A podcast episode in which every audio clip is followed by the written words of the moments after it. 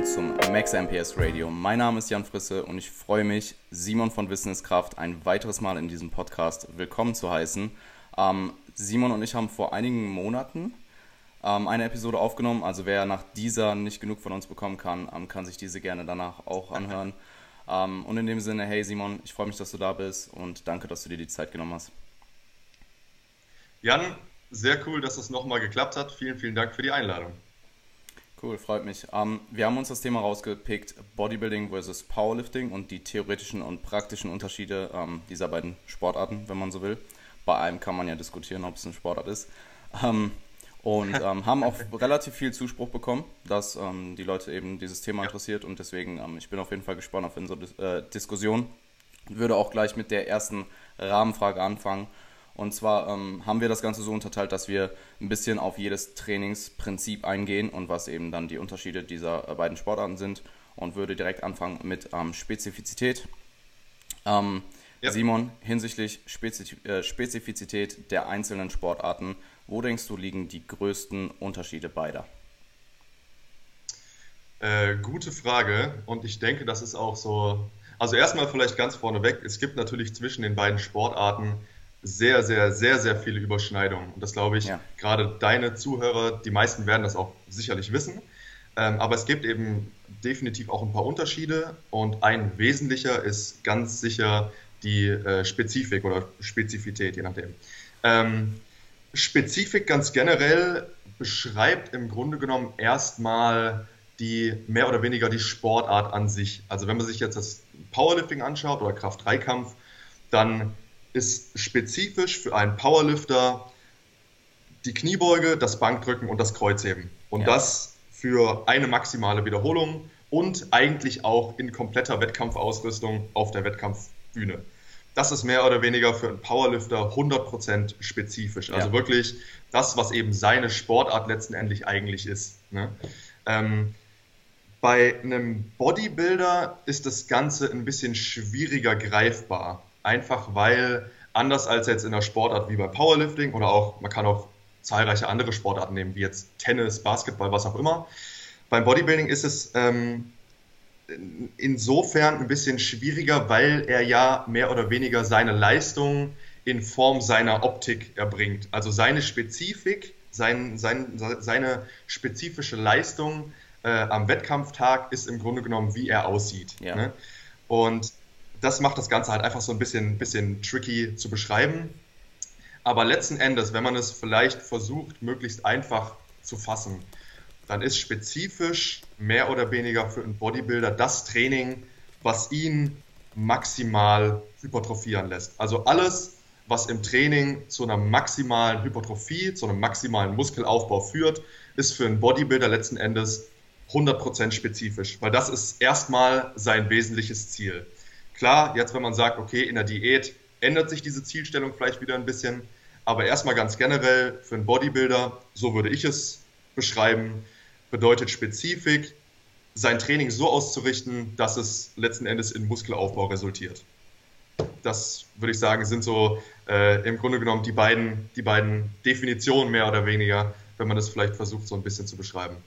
Um, ähm, ja, fa fantastische ähm, Beschreibung.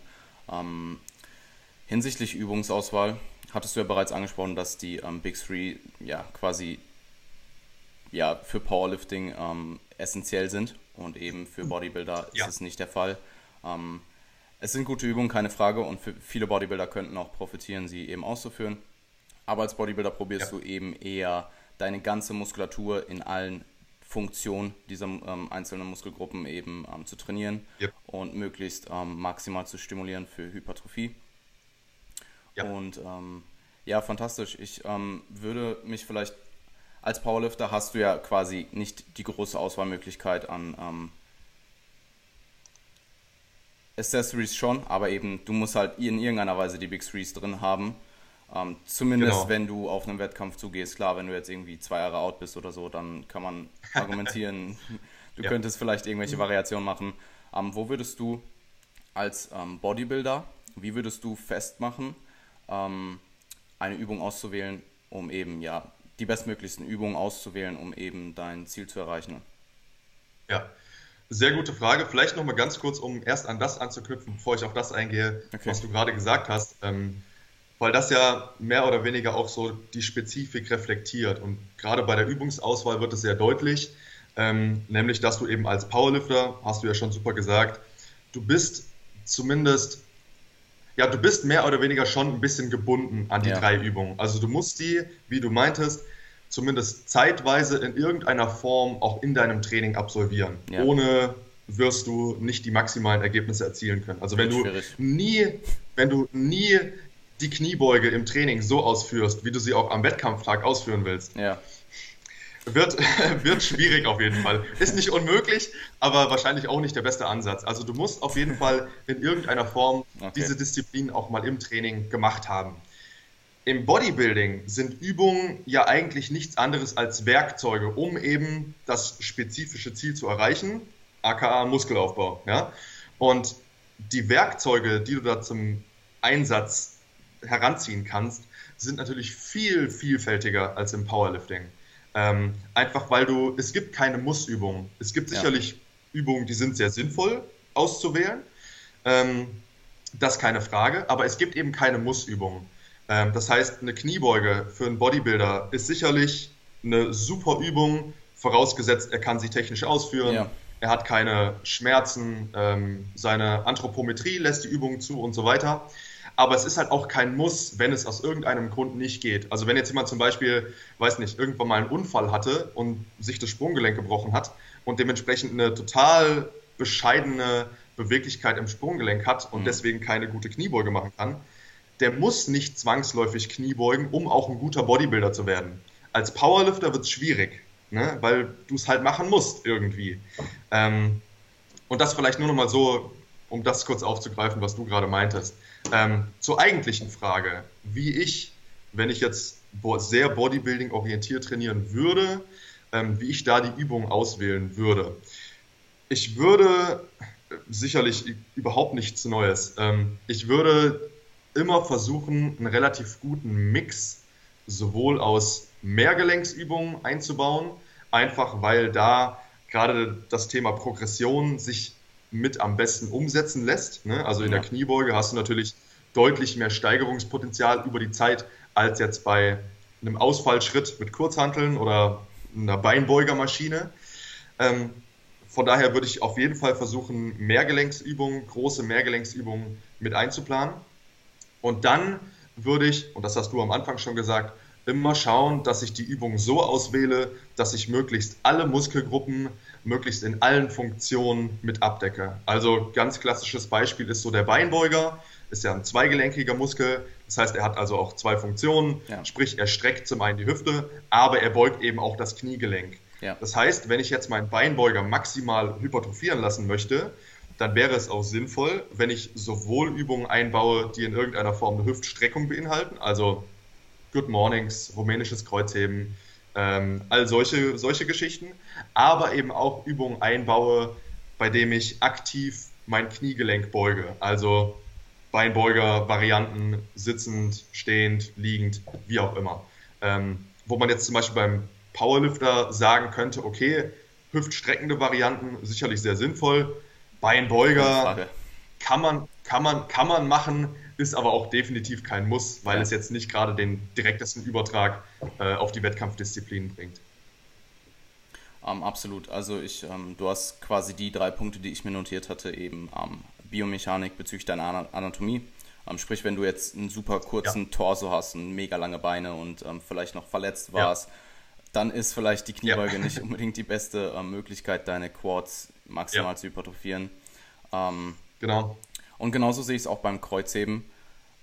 Es ist durchaus eine ja. gute Übung. Es ist durchaus eine gute Übung, aber du hast halt doch ein verhältnismäßig höheres ähm, Verletzungsrisiko, wie jetzt zum Beispiel bei einem ADL oder einem Stiff Leg Deadlift, würde ich mal behaupten, einfach weil die Definitiv. Loads ähm, geringer sind. Und ja.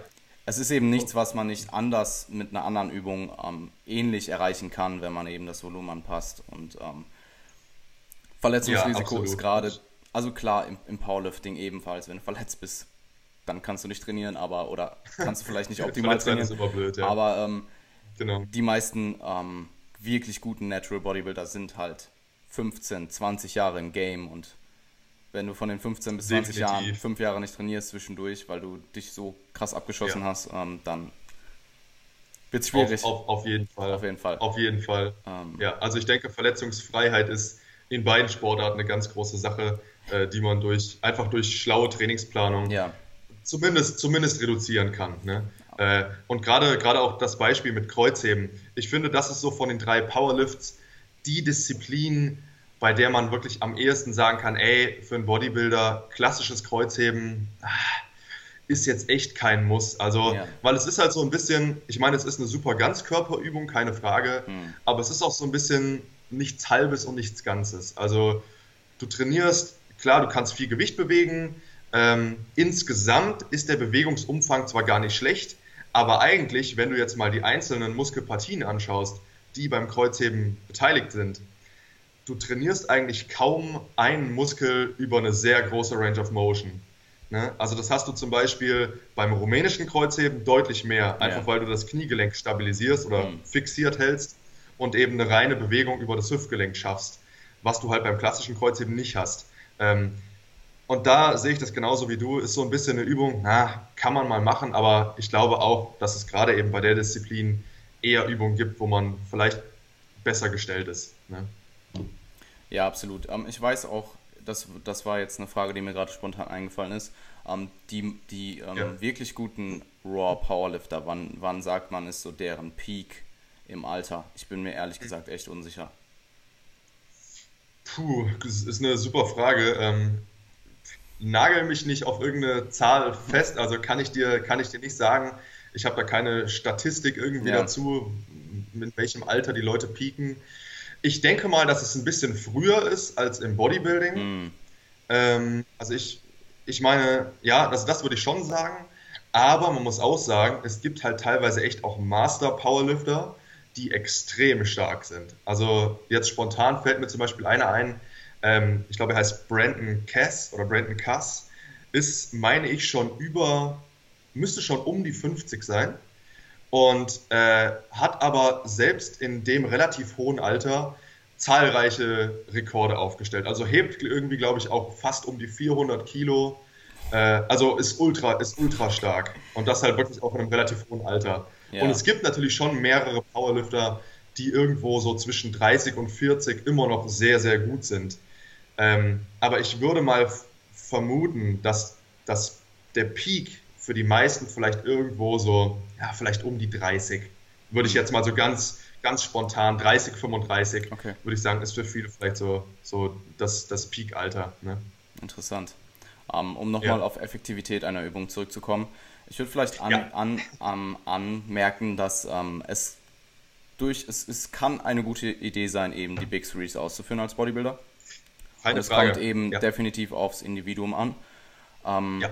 Aber ich will eben ganz klar auch sagen, dass du als Bodybuilder, du bist halt nicht an diese Übung gebunden und wenn du zum Beispiel ähm, bezüglich deiner Anatomie einfach nicht optimal gegeben bist für diese drei Übungen, beziehungsweise sagen wir einfach mal zwei, nehmen, gehen wir jetzt einfach mal nur vom Squat und vom Bench aus, ähm, von ja. der Bank, dann kannst du halt auch genauso gut ähm, eine Kurzhantel ähm, Bankdrückvariante ausführen oder ähm, eine, eine. Beinpresse kann sehr nah an eine Kniebeuge rankommen, was ähm, Hypertrophie-Stimulus angeht.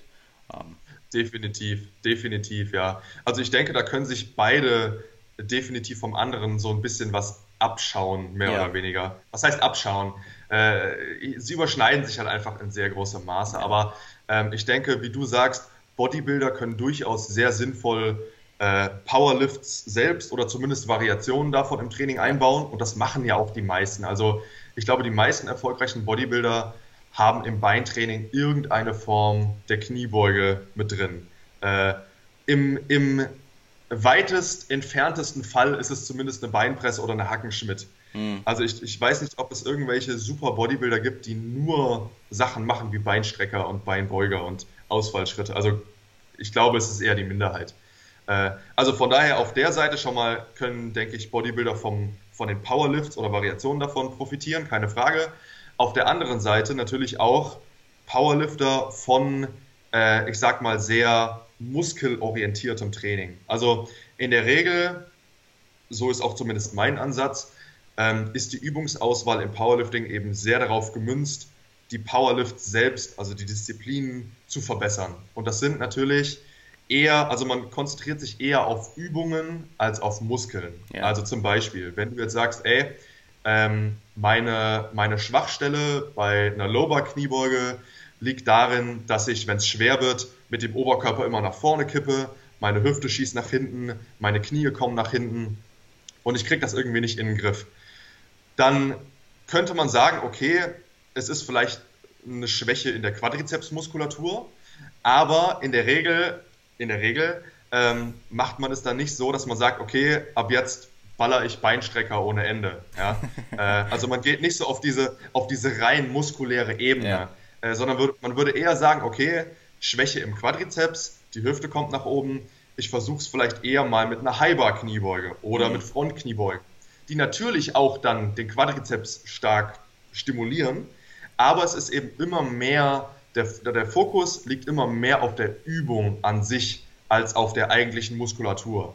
Ähm, zumindest im, ich sag mal, bei der Auswahl der direkten Nebenübungen. Dann, klar, wenn man noch Platz hat im Trainingsprogramm und sagt, ey, ähm, von ein bisschen extra Quadrizepstraining oder Brusttraining äh, könnte ich noch profitieren, ja. dann kann man natürlich auch sehr, ich sag mal in Anführungszeichen, Bodybuilding-orientierte Übungen mit einbauen. Sachen wie äh, Beinstrecker oder ähm, ja, Ausfallschritte oder selbst so Sachen wie Fliegende zum Beispiel kann man durchaus mal in einem Powerlifting-orientierten Training mit einbauen, keine Frage. Es macht natürlich aber auch nicht den, den Großteil eines Trainings in der Regel aus. Ne? Ja, absolut. Um, ähm, du hast einfach mehr Übertrag, wenn du eine High-Bar-Kniebeuge auswählst, Richtig. um deine Quadrizepse vielleicht etwas ähm, genau. Zu genau. Ähm, verbessern. Richtig, hast weil es dann einfach auch Übertrag. spezifischer ist. Ja, eben. Okay, cool. Richtig, um, ne? genau das. Ja, interessant.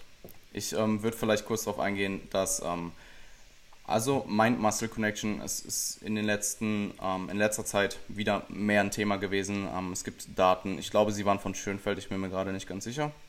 Ja. Ähm, dass ja. es eben durchaus Sinn machen kann, ähm, sich bei Isolationsübungen auf eine Mind-Muscle Connection zu konzentrieren und dass das eben in mehr Hypertrophie resultiert hat im Laufe der Zeit. Ähm, gibt genau. es Situationen, dementsprechend, ich empfehle halt meistens, ich habe aktuell nur Physikathleten oder Physik-Klienten. Mhm. und ich empfehle halt, dass ja. du, ähm, dass derjenige oder diejenige sich eben bei Isolationsübungen doch mehr auf den Muskel auch konzentriert und nicht nur das pure, mhm. in Anführungsstrichen, Gewicht bewegt. Gewicht von ähm, A nach B, ne? Ja. Und auch bei, Mehr bei Mehrgelenksübungen ist es so eine Sache, ähm, gerade bei so Geschichten wie ähm. Rücken oder Hamstrings, also allgemein eher so die Hinterseite, probiere ich schon auch wirklich mhm. zu vermitteln, dass es ja schon durchaus wichtig sein könnte, den Muskel auch während der Übung zu spüren. Weil wenn du, du kannst relativ gut rudern, ja. aber trotzdem deinen Rücken nicht spüren, also trotzdem deinen Rücken nicht so treffen, wie du es hättest machen können. Und ähm, ja, ja. genauso auch bei, bei Hamstring Curls. Du kannst eine relativ gute Ausführung haben, aber dann irgendwie ähm, doch gegen, gegenarbeiten mit dem Körper und dann deine Hamstrings eben nicht so krass stimulieren, wie du es hättest machen können. Und ich, ich habe die Erfahrung gemacht, Definitiv, dass es gerade ja. bei, bei ähm, der Rückseite des Körpers relevanter ist. Und das wäre mhm, vielleicht noch ein okay. anderer Unterschied, der mir jetzt spontan einfallen, einfallen würde, was ähm, wirklich das Training an sich angeht. Ja. Definitiv. Und ich würde auch gerade sagen, so das Verwenden von Cues äh, unterscheidet sich vielleicht auch dann wirklich von Übung zu Übung ja. oder vielleicht auch teilweise zwischen den Sportarten. Also einfach, weil du auch im Bodybuilding mehr Isolationsübungen normalerweise drin hast, äh, ergibt es vielleicht auch durchaus Sinn, häufiger so einen internen Fokus mit ja. einzubeziehen, als im Powerlifting, wo es eben, ja, am Ende des Tages eben doch vor allem darum geht, Gewicht von A nach B zu bewegen, möglichst effizient und möglichst viel. Ne? Ja. Äh, und klar, wenn du jetzt unter einer super schweren Hantel stehst und hast irgendwie, keine Ahnung, äh, 250 Kilo auf dem Rücken, jetzt mal eine random Zahl so in den Raum geworfen. Ich könnte sie nicht beugen, aber äh, anyways. Ich auch nicht. wenn du, okay, immerhin sind wir zu zweit. Ähm, also wenn du jetzt unter einer super schweren Hantel stehst und das ist ein, sagen wir, ein, ein schwerer Triple für den Athlet, also ein schweres mhm. Dreier-Wiederholungsmaximum. Ihm zu sagen, ey, wenn du unten aus dem tiefsten Punkt an äh, aufstehst, konzentrier dich drauf, deinen dein Beinbeuger anzuspannen oder deinen dein Gluteus na, ich weiß nicht, wie, wie gut das wirklich funktionieren wird. Also äh, von daher ist so ein interner Fokus bei, bei, ich sag mal, Übungen, wo es darum geht, Leistung im Sinne von viel Gewicht bewegen oder Gewicht von A nach B zu bewegen, eher nicht ganz so sinnvoll. Ja. Da ist es wahrscheinlich eher sinnvoll, eben auf Absolut. diese externen Cues äh, ein, bisschen, äh, ein bisschen mehr einzugehen. Also so Sachen zum Beispiel, ähm, dass du zum Beispiel sagst, hey, äh, nicht spann deinen Gluteus an, bei einer Kniebeuge zum Beispiel, sondern eher schieb den Boden auseinander, zum mhm. Beispiel, ne? so mit den Füßen den Boden auseinanderschieben. Ähm, solche Cues kommen dann sicherlich im Powerlifting mehr zum Einsatz als, als im Bodybuilding. Ne? Äh, aber auch da natürlich, wenn du, wenn du jetzt auch als Powerlifter am Ende vom Training vielleicht noch so Sachen machst wie Beinbeuger oder Beinstrecker und eben gezielt auch nochmal einen bestimmten Muskel trainieren willst, kann es natürlich auch da sinnvoll sein, sich ein bisschen mehr wirklich auf den Muskel zu konzentrieren, ne? ja. als einfach nur irgendwie da äh, das, das Beinpolster da rumzuschmeißen, so, ne? in, in typischer Powerlifting-Manier. Um, ähm, kurzer Disclaimer an der Stelle. Ich würde auch jedem Bodybuilder, der eben diese großen Compound-Übungen um, ausführt, eher externe Cues empfehlen als interne. Genau so, ja. Also ja, auch ja, als Bodybuilder, genau. wenn du dein ähm, Sechser Benchpress machst oder so, und dann, dann denkst du nicht an Squeeze deine Chest im obersten Punkt oder eher, Eher nicht. Eher nicht. Eher, eher nicht. Also, ähm, nee, eher nicht. Du denkst eher, oh shit, hoffentlich sterbe ich nicht. so ungefähr. Ähm, ich würde vielleicht auch sagen, dass ähm, auch wenn Bodybuilding an sich kein Performance-Sport ist, weil es eben darum geht, wie du aussiehst, im Endeffekt. Auf der Bühne kommt es darauf an, wie du ja. aussiehst und nicht, was du auf der Bank drückst oder was mhm. du squattest. Ähm, trotzdem würde ich sagen, ja. dass ähm, man als Bodybuilder in der oder als Physikathlet allgemein ähm, in der Off-Season oder in der Improvement-Season, wie auch immer, auch zum Performance-Athlet wird. Ähm, sprich, du kommst ein bisschen Absolut. weg vom Physik-Standpunkt und konzentrierst dich vielleicht Absolut. etwas weniger auf deine Physik und konzentrierst dich mehr auf die Performance im Gym und dass du im ähm, Laufe der Zeit stärker wirst. Und jetzt kann man auch wieder diskutieren, ja. in welchem Bereich wirst du stärker, weil ein 1 bis yes. 5 IM als Bodybuilder ist eben nicht so spezifisch und es kann eben gut, gut sein, dass du dein 1 IM verbessert hast, ähm, aber keine ja. Muskulatur aufgebaut hast und du einfach nur neuronal effizienter geworden bist. Und ähm, ein 10er M korreliert in der Regel vor allem über Sätze doch sehr stark mit Hypertrophie und dementsprechend, ähm, ich wollte einfach ja. anmerken, dass gerade als Bodybuilder ist deine 10er, also das ist mein Proxy einfach, eine 10er M Performance mhm. doch wie, wie, ja, wichtig oder ähm, sinnvoll zu ähm, ja, halt dort seinen Progress zu beobachten und zu schauen, dass eben das 10er M im Laufe der Zeit oder meinetwegen auch 12er M oder 8er M im Laufe der Zeit halt eben hochgeht. Und ähm, da kann ja. man sich fast sicher sein, vor allem wenn es dann über mehrere Sätze ähm, ist und die Übung vielleicht schon einige Zeit im Plan ist, dass ähm, ja, man hypertrophiert.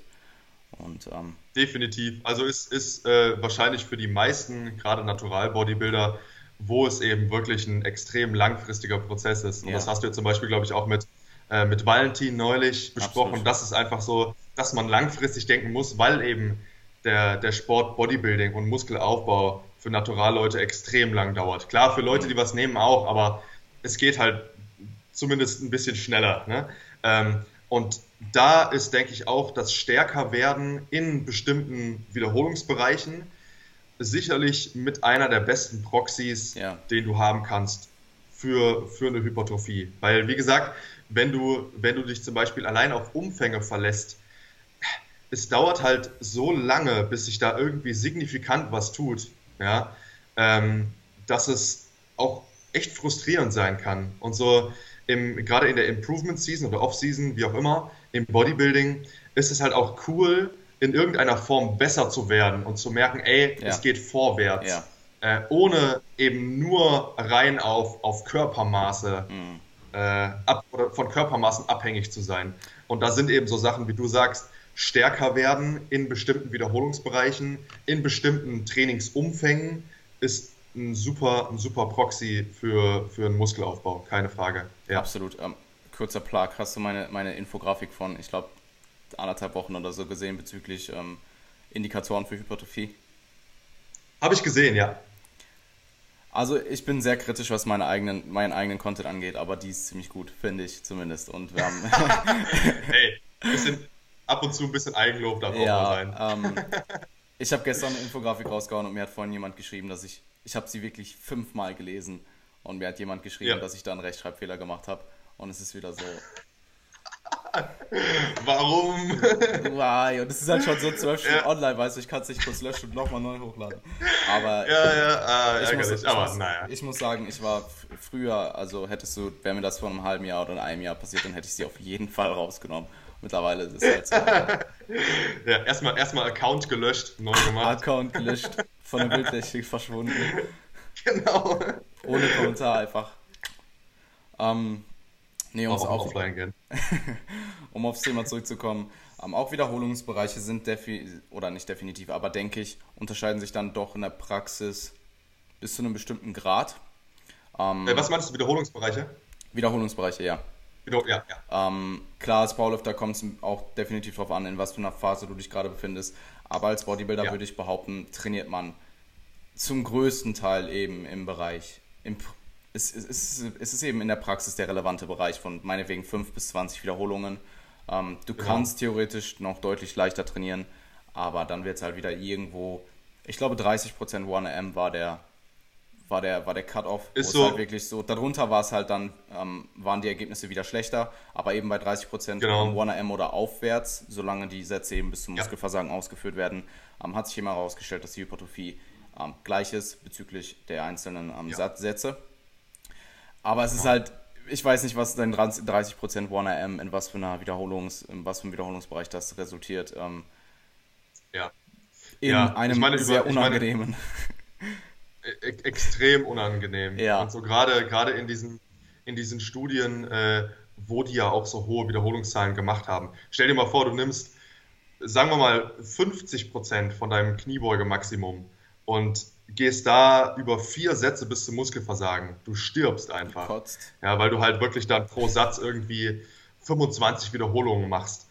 Äh, und in diesen Studien, wo die das gemacht haben, ich glaube, es war speziell eine Schönfeld-Studie von, ich glaube, 2015, äh, mussten sich die Probanden ja auch reihenweise übergeben, die diese hohen Wiederholungszahlen ausgeführt haben. Einfach weil es eben so ekelhaft ist.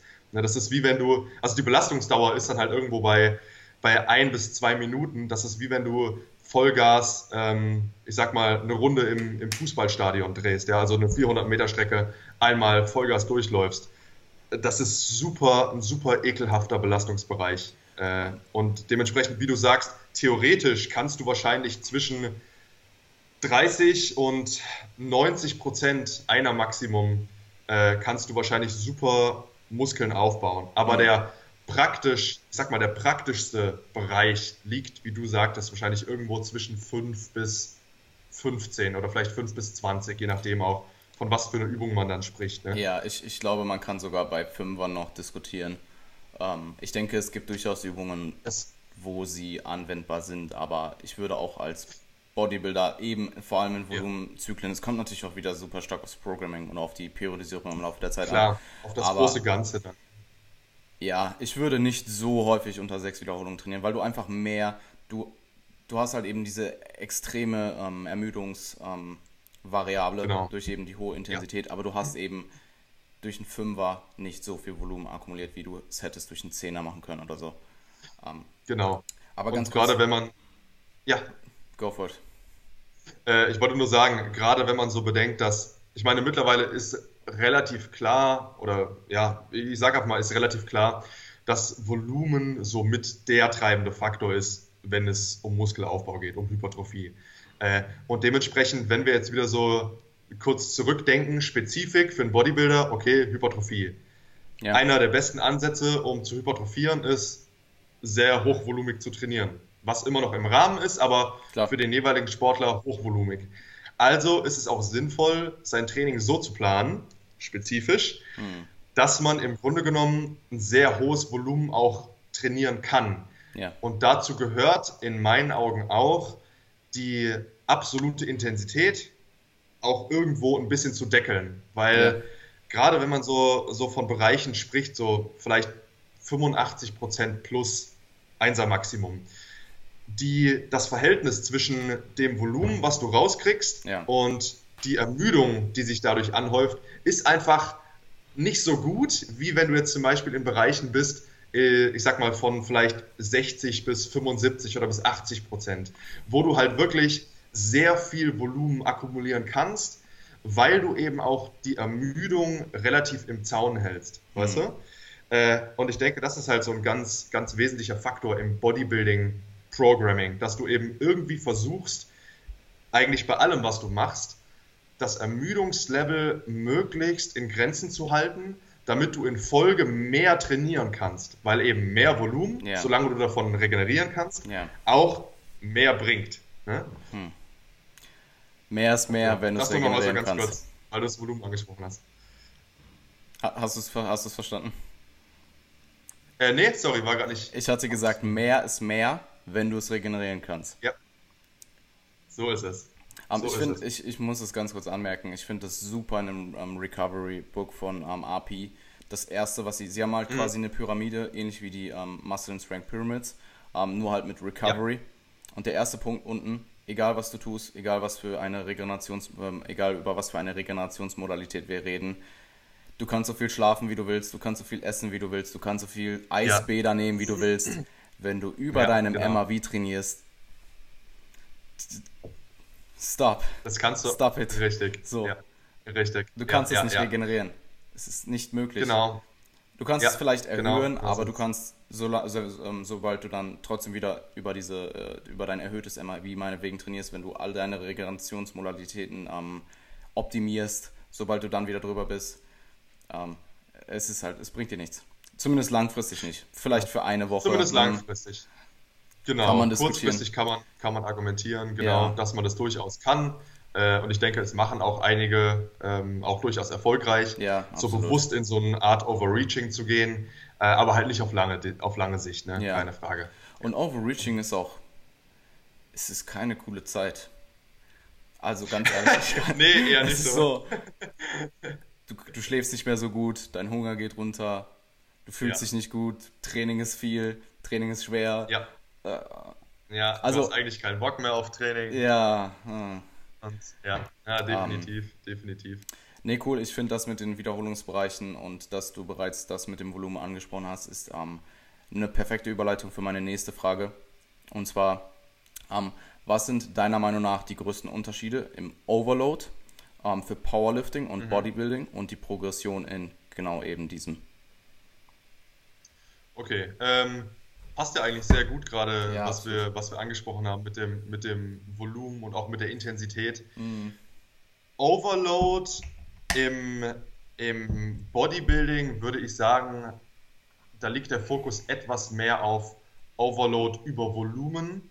Also, dass man eben nach und nach wirklich versucht, sein Volumen zu erhöhen. Ähm, und vielleicht, also sicherlich auch die Intensität, aber vielleicht eher an etwas untergeordneter Stelle. Ja. Ähm, das, das würde ich erstmal ganz pauschal eher dem Bodybuilding-Training zuschreiben. Im Powerlifting ist es sehr phasenabhängig, also je nachdem, in welcher ja. Phase du dich eben gerade befindest. Wenn du jetzt jemand bist, der, sagen wir zum Beispiel, ähm, in einer 83 Kilo Klasse startet und du bist vielleicht irgendwie bei 79 Kilo Körpergewicht und du musst einfach, um die Klasse auszufüllen, musst du auf lange Sicht Muskeln aufbauen. Dann ist natürlich auch für den, äh, ich sag mal in der Off-Season, also nicht in der unmittelbaren Wettkampfvorbereitung, ein sehr hochvolumiges Training absolut sinnvoll, eben ja. weil der Fokus darauf liegt, Muskulatur aufzubauen. Und auch im Powerlifting, man, äh, man glaube es kaum, aber ist Muskulatur sehr, sehr, sehr wichtig, weil das letzten Endes, ich sag mal, der Motor für die Kraft ist, die man am Ende auch dann Absolut. abrufen kann. Ja. Ne? Ähm, von daher im Powerlifting, wie gesagt, wenn man jetzt sich bewusst in einer, ich nenne es mal Hypertrophiephase befindet, dann ist natürlich auch da das langsame Steigern des Volumens ein sehr wichtiger Faktor. Und auch generell denke ich, dass die meisten Powerlifter, wenn man sich die komplette Karriere anschaut, das Volumen, würde man es von Anfang bis Ende tracken, durchaus irgendwie nach oben ja, geht. Klar. Ne, es ist nicht linear, es geht immer mal runter und wieder hoch und runter und hoch. Aber insgesamt ist der Trend sicherlich aufsteigend. Es ist ja auch eh logisch, weil deine Loads ja auch einfach ansteigen in deiner Karriere. Genau, ne? Und aber man muss eben auch sagen, dass im Powerlifting natürlich die Intensität einen sehr, sehr, sehr wichtigen Absolut. wichtigen Treiber darstellt, weil man natürlich als spezifisches Ziel hat, ich will meine 100%, also mein Einser Maximum, will ich ja auch maximieren. Das ist mein mhm. letztendliches Ziel als Powerlifter. Dementsprechend, gerade in, in Wettkampfvorbereitung, ähm, in der unmittelbaren Wettkampfvorbereitung, ist sicherlich die Intensität der weitaus wichtigere Faktor als das Volumen. Das Volumen, ich meine, wenn du dir mal so einen, so einen klassischen, ganz klassischen Peak anschaust, das Volumen zu irgendeinem Zeitpunkt wird in eigentlich jeder Wettkampfvorbereitung im Powerlifting sinken. Bei manchen ist es sehr, sehr früh vor einem Wettkampf, also schon einige Wochen vorher. Bei manchen ist es nur relativ kurz vor dem Wettkampf, je nach Leistungsstand, ähm, je nach Geschlecht sicherlich auch, äh, je nach individueller Regenerationsfähigkeit und so weiter. Ähm, aber gerade eben im Peaking, im Powerlifting äh, ist die Intensität natürlich der treibende Faktor, der bei der beim Bodybuilding erstmal so nicht ganz so relevant ist. Eben weil du im Bodybuilding die Möglichkeit hast, theoretisch auch mit 40 Prozent einer Maximum dein, äh, dein, dein Ziel, also Muskelaufbau, zu erreichen. Hm. Und im Powerlifting, da gibt es auch ganz coole Studien dazu und auch eine Meta-Analyse, ich glaube von 2017. Äh, da kam ganz grob zusammengefasst im Prinzip heraus, dass zumindest wenn man sich untrainierte Leute anschaut, du eigentlich auch mit relativ wenig Gewicht dein einer Maximum erhöhen kannst. Es ist durchaus möglich. Aber alle Studien, die in irgendeiner Form hohe und geringe Intensitäten vergleichen, äh, oder so gut wie alle Studien, zeigen, dass die Leute, die schwer trainieren, auch am Ende des Tages ein höheres einer Maximum oder ihr einer Maximum signifikant mehr verbessern können als die, die eben leicht trainieren. Ja. Jetzt kann man natürlich fragen, okay, muss ich jetzt dauerhaft schwer trainieren?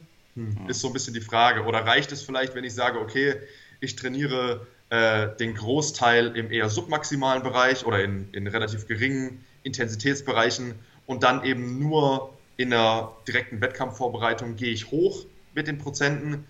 Kann man sich jetzt natürlich die Frage stellen, aber in irgendeiner Form musst du zumindest zeitweise auch höher oder mit diesen äh, Intensitätsbereichen höher gehen, um auch dein einer Maximum zu maximieren am Ende des Tages.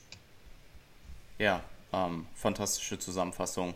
Ähm, du hast es ja schon, du hast es ja schon erwähnt. Ähm, eben für Hypertrophie sollte deine, oder was heißt sollte, ähm, wäre es vermutlich empfehlenswert, deine Progression eben primär auf Volumen zu legen und dann vielleicht sekundär auf Intensität. Und ähm, genauso ja. würde ich es aber auch handhaben, wenn du eben als Powerlifter dich in einem Hypertrophie-Block befindest. Ähm, vielleicht ein bisschen mehr Fokus auf Intensität, ein bisschen weniger Fokus auf Volumen, wenn, wie wenn du jetzt einen reinen Physikathleten ähm, begutachtest oder das Training eines Physikathletens. Und im Powerlifting, ja. kraftspezifischen Bereich, also wenn du jetzt auf den Wettkampf zugehst, die Monate davor und dann logischerweise auch im Peaking. Wenn du sechs Sätze mal, ja. sechs mal zehn im Peaking machst, dann machst du irgendwas falsch. Ähm, Zumindest wenn es ausschließlich das wäre, ja, definitiv. Ja, Gibt es, würde, gibt es, fällt dir spontan irgendeine Situation ein, wo du 6x10 im Peking beugen würdest oder so? Naja, also ich sag jetzt mal zwei Wochen vor dem Wettkampf oder so, sicherlich nicht, keine Frage. Ja, okay. Äh, kommt halt, kommt natürlich immer dann drauf an, äh, was, also wie genau das Training dann aufgebaut ist. Also hm. äh, wenn man sich jetzt, ich sag mal, auch schon mehr oder weniger in der Wettkampfvorbereitung befindet, und äh, aber immer noch vielleicht irgendwie sechs oder acht Wochen vor dem Wettkampf ist, yeah. klar kann man irgendwie auch noch höhere Wiederholungszahlen mit drin haben. Äh, Gerade zum Beispiel, wenn du auch immer noch Nebenübungen drin hast oder so Isolationsübungen. Also ich würde auch bei einem Powerlifter, selbst wenn der Sachen macht wie Beinbeuger, äh, das würde ich jetzt auch im Peak nicht im 3 bis 5er Bereich machen lassen. One ähm, Max. Äh, würde ich, würde ich One Rep Max, 90% vom Beinbeuger Maximum Hamstring für, für abgerissen. Triple. genau.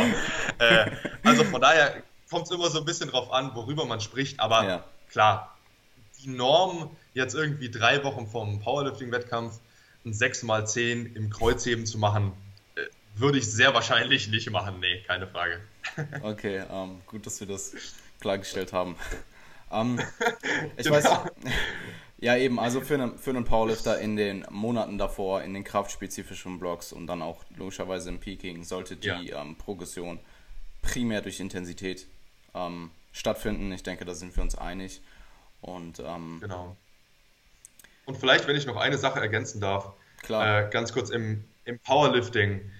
Es heißt natürlich auch nicht, nicht, dass die Leute das jetzt falsch verstehen. Also generell, was wir hier sagen, ist natürlich erstmal ganz pauschal und, ja. äh, und, und, ganz grob zusammengefasst. Ähm, du kannst natürlich auch im Powerlifting in der Off-Season auch schwere, schwere Gewichte irgendwie mit einplanen. Der Fokus verschiebt sich vielleicht, dass du mhm. eben wirklich sagst, ja. okay, ich bin weit weg vom Wettkampf, dementsprechend trainiere ich den Großteil in eher äh, niedrigeren Intensitätsbereichen, aber du kannst natürlich trotzdem auch mal, ich sag mal, in Bereiche von 85 Prozent, 90 Prozent noch höher vielleicht nicht, aber so in dem Bereich durchaus auch in der Off-Season mit einbauen. Ähm, ganz klassisches Beispiel, was zum Beispiel, ich weiß ja, ob, der, ob du ihn kennst, Mike Toshira. Ja, klar. Sagt dir was, ja, genau, ja. von Reactive Training Systems. Ähm, was da so ein ganz gängiges Ding ist, ähm, ist zum Beispiel, dass man sehr häufig Singles mit einbaut. Mhm. Äh, und dann so Singles bei einer RPE 8 äh, einfach so quasi bevor das Volumentraining losgeht, ähm, was man eben auch in der Offseason mal machen kann, einfach wenn es auch darum geht, äh, sich diese, sich diese, diese Max-Kraft oder diese, diese Top-End-Strength zumindest zu erhalten. Ne? Also mhm. deswegen nicht, dass die Leute eben denken, okay, ich bin in der Offseason, jetzt äh, kann ich auf keinen Fall mehr irgendwie schwere Gewichte mit einplanen. Auf keinen Fall, das heißt es gar nicht. Äh, nur der Fokus verschiebt sich eben immer, je nach Fall, äh, je nach Ausgangslage, je nach Zeit, äh, Zeitraum bis zum Wettkampf. Ähm, aber das eine schließt eben das andere nie komplett aus. Ne? Ja. Das nur noch mal so ganz kurz äh, absolut, zu dem Thema. Nein, absolut guter Punkt und ähm, finde ich gut, dass du es erwähnt hast. Ähm, vielleicht, ja. ich würde noch kurz ähm, anmerken an der Stelle, wenn wir davon reden, dass für Hypertrophie primär Volumenprogression stattfinden sollte, dann heißt das auch wiederum, ich glaube, wir haben es schon angesprochen, aber das soll nicht heißen, dass du Intensität komplett ähm, vernachlässigen genau. kannst. Ja. Ähm, also vor allem die relative Intensität, den Abstand zum Muskelversagen, aber auch absolute Intensitäten, weil ähm, ich bin, ich programme selber Satzsteigerungen über einen Zyklus hinweg und ich glaube, du machst es, du hast mir, glaube ich, erzählt, dass du es für ähm, Physikathleten teilweise auch machst. Richtig? Ich mach's auch, ja. Okay. Ja. Und ähm, man muss aber auch ganz klar sagen, meinetwegen, du trainierst jetzt im Average ganz pauschal, ist jetzt nur ein grobes Beispiel, du trainierst im Average von 10 bis 20 Sätzen innerhalb eines Zykluses und ähm, innerhalb eines Zyklus, ich hasse das Wort Zyklus, es ist einfach jedes Mal, wenn es irgendwer sagt, und jetzt habe ich es selber gesagt im Podcast, innerhalb eines Zyklus, ähm, jetzt bin ich raus, 10 bis 20 Sätze innerhalb eines Zyklus, genau. ähm, dann wirst du nicht in 10 oder in 5 Jahren, wenn du jetzt meinetwegen in 5 Jahre trainierst du diese 10 bis 20 Sätze pro Zyklus, dann wirst du nicht in fünf Jahren 20 bis 30 Sätze im Average machen pro Zyklus, genau. sondern du wirst wahrscheinlich immer noch deine, vielleicht meine, meinetwegen 12 bis 24 Sätze machen, aber halt mit höheren Intensitäten, weil langfristig du kannst halt nur dein Satzvolumen so viel steigern und irgendwo, genau. damit dein Volumen langfristig über Jahre wirklich hochgeht, musst du in irgendeiner Variable eben einen Unterschied, ein, musst du eben ähm, die muss eben deutlich ansteigen und dein Satzvolumen kann eben ja. nur so weit ansteigen und dementsprechend muss deine Intensitäten, müssen deine Intensitäten irgendwo langfristig vermutlich hochgehen. Ähm, Absolut. Dann ist es vielleicht, Absolut, in, ja. in, dann ist es vielleicht deine 100 Kilo Kniebeuge, na, das ist ein blödes Beispiel, aber sagen wir mal, dein durchschnittliche Load sind 100 Kilo bei 10 bis 20 Sätzen und dann sind es vielleicht in 5 Jahren 12 bis 24 Sätze bei 150 Kilo Load. Ganz grobes Beispiel. Genau, das, ja. Genau, genau das ist es, ja. Nur weil ja das Volumen der treibende Faktor ist, ja, wenn es um Hypertrophie geht, heißt es ja nicht, dass äh, die Last, also die absolute Last in irgendeiner Form unwichtig ist. Ja. Auf keinen Fall. Ne? Das ist ja, äh, das, das darf man dann auch nicht sagen. Ähm, und gerade was du meintest, dieses Langfristige ist mm. super wichtig. Halt nicht, dass man denkt, okay, ich mache diesen, in diesem Zyklus 10, sagen wir vielleicht 15 Sätze im Schnitt hm. für eine bestimmte Muskelgruppe. Ja. Also mache ich im nächsten 17, im übernächsten 19, ja. dann 21 und dann 23 und in 10 Jahren mache ich 50. 50. So, das geht natürlich nicht so, nicht, nicht linear weiter. Ja, so, ne? Das ist natürlich auch eine Sache. Äh, das, das steigt irgendwie an, geht hm. vielleicht auch mal runter zwischendurch, je nachdem, was so im Leben auch ansteht. Ja, externe Faktoren, ähm, mega. Was die, externe ich Faktoren. Da, ich gehe natürlich, wenn ich, sorry, dass ich dich unterbreche, aber in meinem Beispiel muss ich natürlich ja, davon ausgehen, dass externe Faktoren relativ konstant bleiben.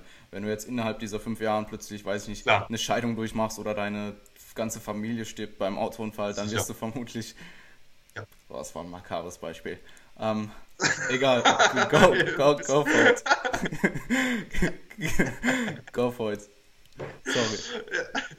Ja. Ähm, genau, also äh, es wird natürlich auf lange Sicht ansteigen, aber es ist weder, wie gesagt, ein linearer Anstieg und vor allem kein Anstieg, der bis ins Unendliche weitergeht. Ne? Also es, wie gesagt, es gibt immer Höhen und Tiefen ja. und äh, es ist einfach eine Sache über eben einen, einen langen Zeitraum. Ne? Und, ja. der, der Trend geht wohl nach oben.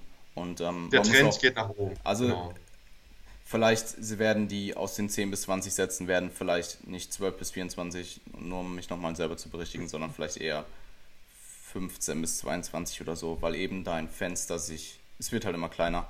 Ähm, das Volumen, was du ja. regenerieren kannst, wird höher, aber das Volumen, was du brauchst, um eben Progress zu machen, wird auch höher. Und, ähm, Klar, ja, ja, keine Irgendwann Frage. ist dieses ja. Fenster eben bei den meisten Elite-Athleten ist dieses Fenster eben extrem klein. Und dann das, ja. wo das Volumen, was du brauchst, um Progress zu machen, ist fast dein Volumen, was du maximal regenerieren kannst. Und es ist ein super interessantes Konzept. Ich finde auch gerade ähm, im Laufe der Zeit die ähm, Theorie dahinter, was eben im Laufe der Zeit innerhalb deiner Trainingskarriere ähm, mit deinen ähm, Volumenmarkern oder deinen, deinen Volumenkonzepten, was damit passiert, finde ich super, super interessant und es ist sehr, sehr schlüssig. Und ich kann wirklich nur jedem empfehlen, es sich zumindest mal anzuschauen. Ja, das auf, das auf alle Fälle. Also man kann sicherlich darüber diskutieren, keine Frage. Absolut. Äh, aber ich, ich finde auch, also das Konzept per se oder generell, wie es auch im Buch äh, haben wir eigentlich gesagt, von welchem Buch wir gerade reden? Ich weiß gar nicht. Ich dachte, die Leute denken so, hä, wovon reden die alle? Wir reden von den Muscle and Strength Pyramids. Ne? Nein, ich hab Spaß.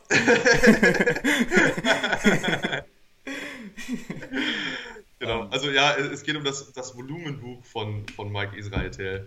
Ähm, aber genau, man kann sich es auf jeden Fall, auf jeden Fall mal, mal gönnen, wenn man denn möchte ähm, um sich das Konzept mal ein bisschen, bisschen näher anzuschauen. Weil interessant ist es durchaus und schlüssig ist es in irgendeiner Form sicherlich auch. Ne? Ja. Wie gesagt, über Details kann man, kann man diskutieren, ob man es genauso machen würde, wie es teilweise vielleicht vorgeschlagen wird, aber ist auf, auf, jeden, Fall, äh, auf jeden Fall lesenswert. Ja, das Volumenbuch. How much should you train? Das, das Volumenbuch. Das Volumenbuch. genau. Um, Cool, ich, ich bin mir gerade relativ unsicher, wo wir aufgehört haben. Ähm, wir hatten jetzt bei Progress, wir hatten Progressive wir sind so ein bisschen, ab, so ein ja, bisschen abgedriftet. Ein bisschen ja. abgedriftet. Ähm, Progressive Overload, denke ich, hast du dem noch irgendwas zuzufügen? Ähm, ich denke ähm, auch Programming-spezifische Dinge, es, es würde ein bisschen ausarten, wenn wir jetzt wirklich diskutieren würden, wie man beides wie du jetzt einen Mesozyklus aufbaust oder so, oder wie du die Gewichte dann steigerst von Woche zu Woche oder die, die Sätze. Klar, ist natürlich immer so ein bisschen schwer, äh, das jetzt so über einen Podcast zu machen, einfach weil, ja. klar, man könnte jetzt pauschal irgendein Beispiel rauspicken und das mhm. so durchgehen, aber ich weiß nicht, wie, wie sinnvoll das dann wirklich ist. So. Dann denken Leute vielleicht auch, okay, es geht nur so und nicht anders. Und ja. ich, ich weiß es nicht. Also äh, ich hoffe zumindest, dass vielleicht so das Generelle, was so hinter den jeweiligen Zielstellung steht, das vielleicht so ein bisschen klar geworden ist. Ja. Ich weiß, es ist teilweise echt so ein bisschen, ah, so ein bisschen schwammig, äh, aber es ist eben auch immer schwierig, so, ich sag mal, es zu versuchen, generell zu formulieren, aber auf der anderen Seite auch, das irgendwie möglichst spezifisch zu verpacken. Weißt du, wie ich meine? Ja. Ähm, es ist immer ein bisschen, bisschen schwierig. Aber ich hoffe, es kam trotzdem irgendwie halbwegs, halbwegs sinnvoll rüber. Ich denke, wir haben auf jeden Fall klar gemacht, was im Vordergrund stehen würde, e-, eben für Hypertrophie, Hypertrophie in Anführungsstrichen Training. Ähm, ob jetzt als Powerlifter genau. oder als Bodybuilder und eben Richtig. für Powerlifting ähm, oder kraftspezifisches Training. Richtig, ja. Ähm, ich würde weitermachen mit Fatigue Management und zwar habe ich mir ähm, mhm. notiert, dass Kraft vermutlich ermüdungs- oder Kraft ist ermüdungsanfälliger als in Anführungsstrichen Hypertrophie-Training einfach eben mehr Volumen meinetwegen zu performen als letzte Woche. Ähm, und mhm. das gibt, gibt meiner Meinung nach, ähm, oder das impliziert meiner Meinung nach, dass man als Powerlifter vielleicht ein bisschen mehr Autoregulation einbaut, was ähm, Loads angeht. Und, mhm. ähm, oder auch Volumen. Und dass ähm, ja, man allgemein sein Fatigue-Management vielleicht innerhalb eines Mikrozykluses ein bisschen genauer planen muss oder nicht genauer, ein bisschen ja. durchdachter planen muss, als wenn du jetzt einen reinen ähm, ja. Hypertrophie-Zyklus, Volumenzyklus fährst. Doch, auf jeden Fall. Äh, ja. Um, weil das Ding ist, wenn du, wenn du meinetwegen als Bodybuilder einen schlechten Tag hast und du performst deine Einheit und du performst vielleicht ein bisschen mehr Volumen als vorher, aber deine Loads sind nicht so hoch, weil deine akute Tagesform einfach nicht so gut ist und du machst das jetzt als Powerlifter andauernd. Ähm, bei Power, beim Powerlifting ist eben zumindest dann in den kraftspezifischen Phasen die, ähm, die Load eben wichtig und wenn du sie an dem Tag nicht performen ja. kannst und du reduzierst dein Volumen nicht, sodass du vielleicht im nächsten Tag wieder regenerierter bist und wieder deine Loads performen kannst, dann ja, äh, machst du halt eben nicht die bestmögliche Progression, die du hättest machen können in Form vom Load. Ja, ja. Ja, es ist sicherlich ein, ein sehr wichtiger Faktor, gerade im Powerlifting-Training, dass man eigentlich versucht, in der Regel ähm, sein, gerade auf Mikrozyklusebene, ja. sein Training so aufzubauen oder zu verteilen, dass man in die schwersten Einheiten möglichst frisch reingehen ja. kann, um eben diesem Faktor Intensität gerecht werden zu können. Okay. Ne, weil, weil, wie du sagst, wenn du immer super ermüdet in deine schwersten Einheiten der Woche reingehst, mhm. äh, wo du normalerweise auch dann deine äh, Competition Lifts machst, also deine ähm, Disziplinen ähm, und eigentlich die Leistung erbringen möchtest, ja. ist natürlich nicht sinnvoll, das, das so zu machen. Ne? Äh, von daher, was man, und vielleicht auch mal um so ein praktisches Beispiel zu bringen, äh, gehen wir jetzt mal davon aus, wir sagen wir, wir machen die Kniebeuge oder nehmen wir Bankdrücken wir machen Bankdrücken dreimal die Woche, okay? Hm. Also wir haben drei Trainingseinheiten, die speziell aufs Bankdrücken ausgerichtet sind und eine davon beinhaltet sehr hohe Gewichten, eher äh, hohe Gewichte, eher geringe Umfänge und ist so mehr oder weniger die, die äh, Bread and Butter Einheit der, der Trainingswoche. Dann würde es, und sagen wir, die anderen beiden Einheiten sind eher, äh, du machst vielleicht irgendwelche Variationen vom Bankdrücken, enges Bankdrücken, ähm, Spoto Press etc. Und da fährst du eher höhere Umfänge und vielleicht geringere Intensitäten. Ja. Dann würde ich immer versuchen, die Trainingstage so aufzuteilen, dass man in diese schwerste Bankdrückeinheit möglichst frisch reingeht.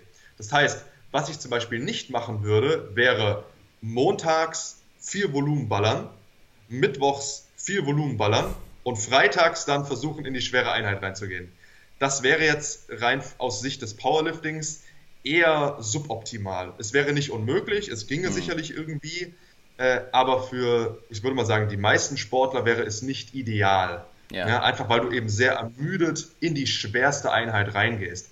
Das heißt, was zum Beispiel ein sinnvollerer Ansatz wäre, wäre zu sagen, hey, meine hochvolumigen Einheiten, die sehr wahrscheinlich auch die meiste Ermüdung mit sich bringen, die lege ich auf Mittwoch und auf Freitag, habe dann zwei komplette Pausentage und am Montag kann ich relativ frisch in meine schwerste Einheit der Woche reingehen. Mhm. Äh, das wäre jetzt sowas, was so Fatigue-Management angeht, auf Mikrozyklusebene im Powerlifting, äh, was ich auf jeden Fall bedenken würde bei der ja. Trainingsplanung es wird natürlich irgendwann tricky, einfach weil du natürlich nicht nur Bankdrücken machst im Training, sondern auch noch ganz viel anderes. Und gerade Sachen wie Kniebeugen und Kreuzheben überlappen sich natürlich enorm.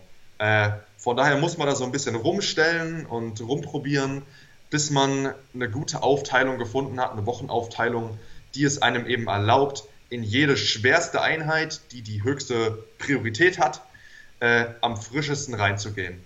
Also das wäre so ein, weil du es angesprochen hast, so ein Faktor bezüglich Fatigue Management, den ich im Powerlifting sehr wichtig finde.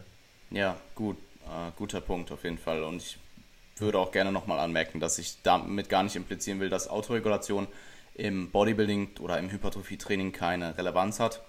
Ähm, nee, nur eben keine Frage. Einfach weil Kraft eine, ähm, eine, ein Zustand ist, der eben viel ähm, Präsenz auch äh, äh, ähm, erfordert. Ich weiß gerade nicht, was, ähm, was ist die Über, ähm, Übersetzung von Preparedness? Ähm, äh, ja, deine, deine Vorbereitung oder deine, deine ja, gute Frage. Preparedness, also wie bereit du bist oder wie. Ja, Bereitschaft.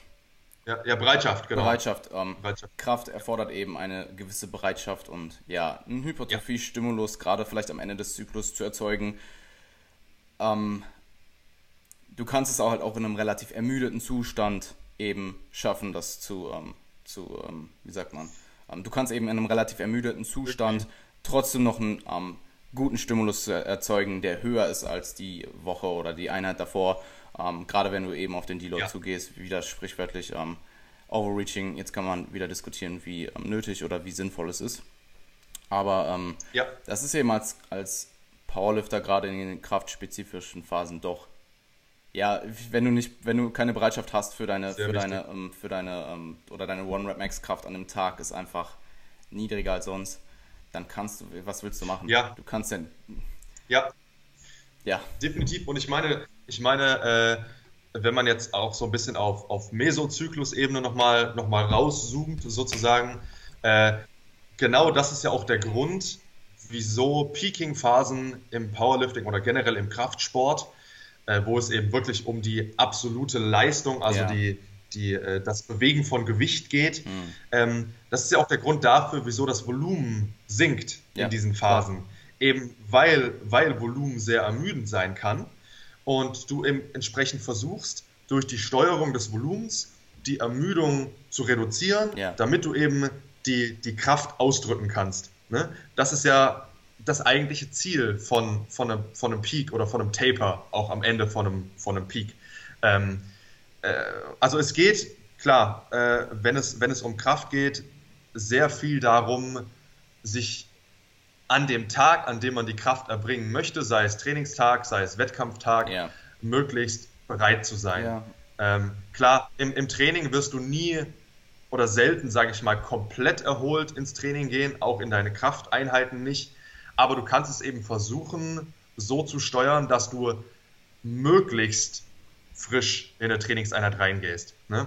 Hm. Und wie du schon sagtest, wenn es um Volumen geht, du kannst deutlich eher mal äh, deutlich eher mal noch einen extra Satz ranhängen, irgendwie ja. im vielleicht 8 bis 15 Wiederholungsbereich und den eher noch irgendwie durchgrinden, mhm. ähm, als, jetzt ein, als jetzt einen super schweren Triple oder ja, so. Weil irgendwann, wenn die Gewichte so schwer sind, entweder die Technik wird extrem scheiße, dass die ja. Verletzungsgefahr auch, auch irgendwo äh, sehr stark ansteigt, ja. oder du schaffst es einfach nicht. Ja. Du kriegst das Gewicht einfach nicht hoch. Mhm. Ne? Das ist dann die Konsequenz daraus.